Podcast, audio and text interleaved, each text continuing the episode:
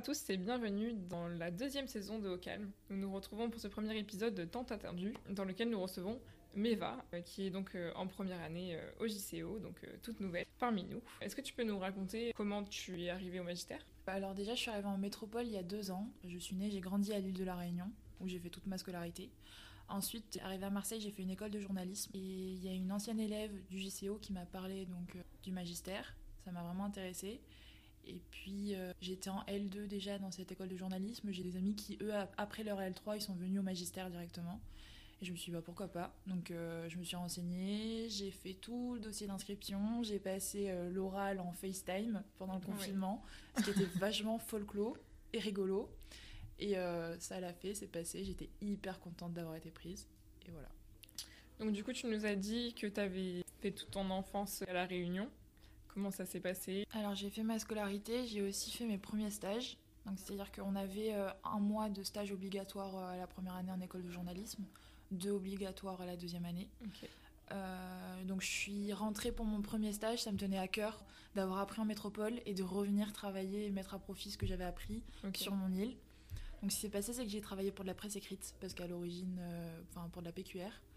À l'origine, je voulais vraiment apprendre à écrire, travailler un style, donc euh, je me suis lancée là-dedans, j'y suis allée bosser dans un journal qui s'appelle Le Quotidien. J'étais dans l'agence Ouest.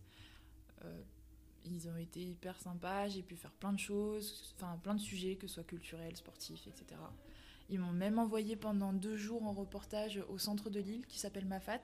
Et Mafat, on peut y accéder que par sentier pédestre, parce que c'est dans les montagnes, ou par les airs, donc en hélico.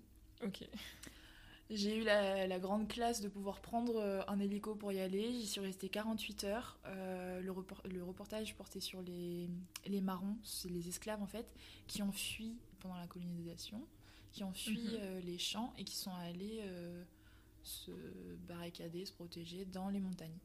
donc en fait, il y avait tout un reportage sur l'abolition de l'esclavage à faire, les mémoires. Donc je suis allée à la rencontre de ces personnes-là, des descendants d'esclaves, des descendants de marrons et euh, j'ai écrit un sujet là-dessus. J'étais vachement frustrée en redescendant parce qu'il y avait du coup de l'actu qui était plus chaude et en fait ils m'avaient commandé bien 5000 signes et ils m'ont fait passer genre juste 2000 signes quoi.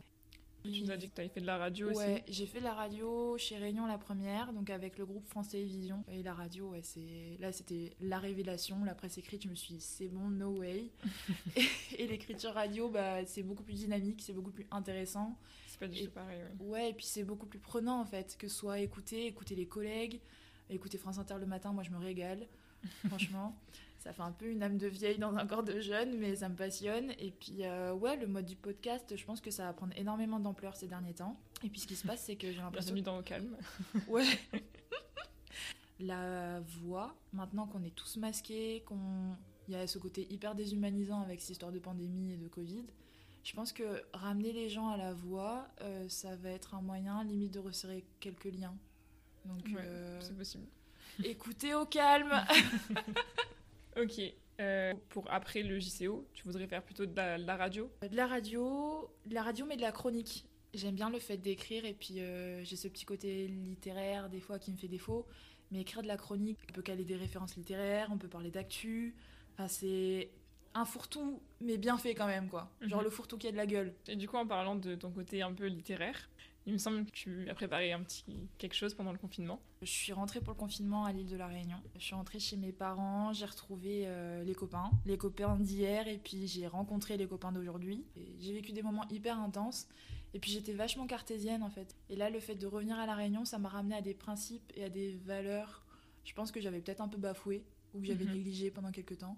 Et puis euh, le confinement bah, oblige, c'était rétrospection. On avait du temps à tuer, du temps à penser, du temps à écrire. Donc j'ai passé sept mois euh, à La Réunion, j'ai prolongé mon confinement. Les sept derniers jours qui me restaient, euh, je me suis dit c'est pas possible de partir sans avoir gravé mhm. tout ce qui s'est passé, tout ce que j'ai pu vivre. Tu voulais le garder quoi Exactement. Je voulais le garder, mais comme un gosse, quoi. T'avais envie de le partager, même. Exactement, ouais. Le partager en disant aux potes, tenez, regardez. Regardez ce qui s'est passé, regardez comment moi je l'ai vécu. À défaut d'avoir gardé des polaroids, eh ben, j'ai gardé des mots, j'ai gardé des chapitres. Donc j'ai écrit en 7 jours, 7 euh, mois. Du coup, est-ce que euh, tu pourrais teaser un peu nos auditeurs euh, en nous lisant par exemple la quatrième de couverture?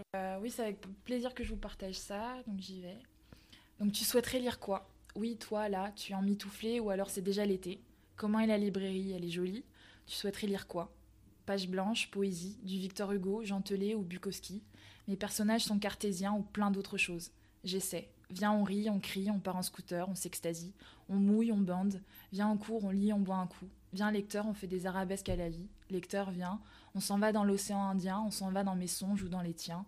Le vol est chaotique et extra. On s'en va aux extrêmes de tout, de lui, de, de toi, jamais de moi. Se prêter à tout, ne se donner qu'à soi, Montaigne. Très beau. Je pense que c'est une belle conclusion à notre podcast, euh, qui malheureusement est déjà fini. Euh, merci à tous de nous avoir écoutés et euh, on se retrouve dans un prochain épisode.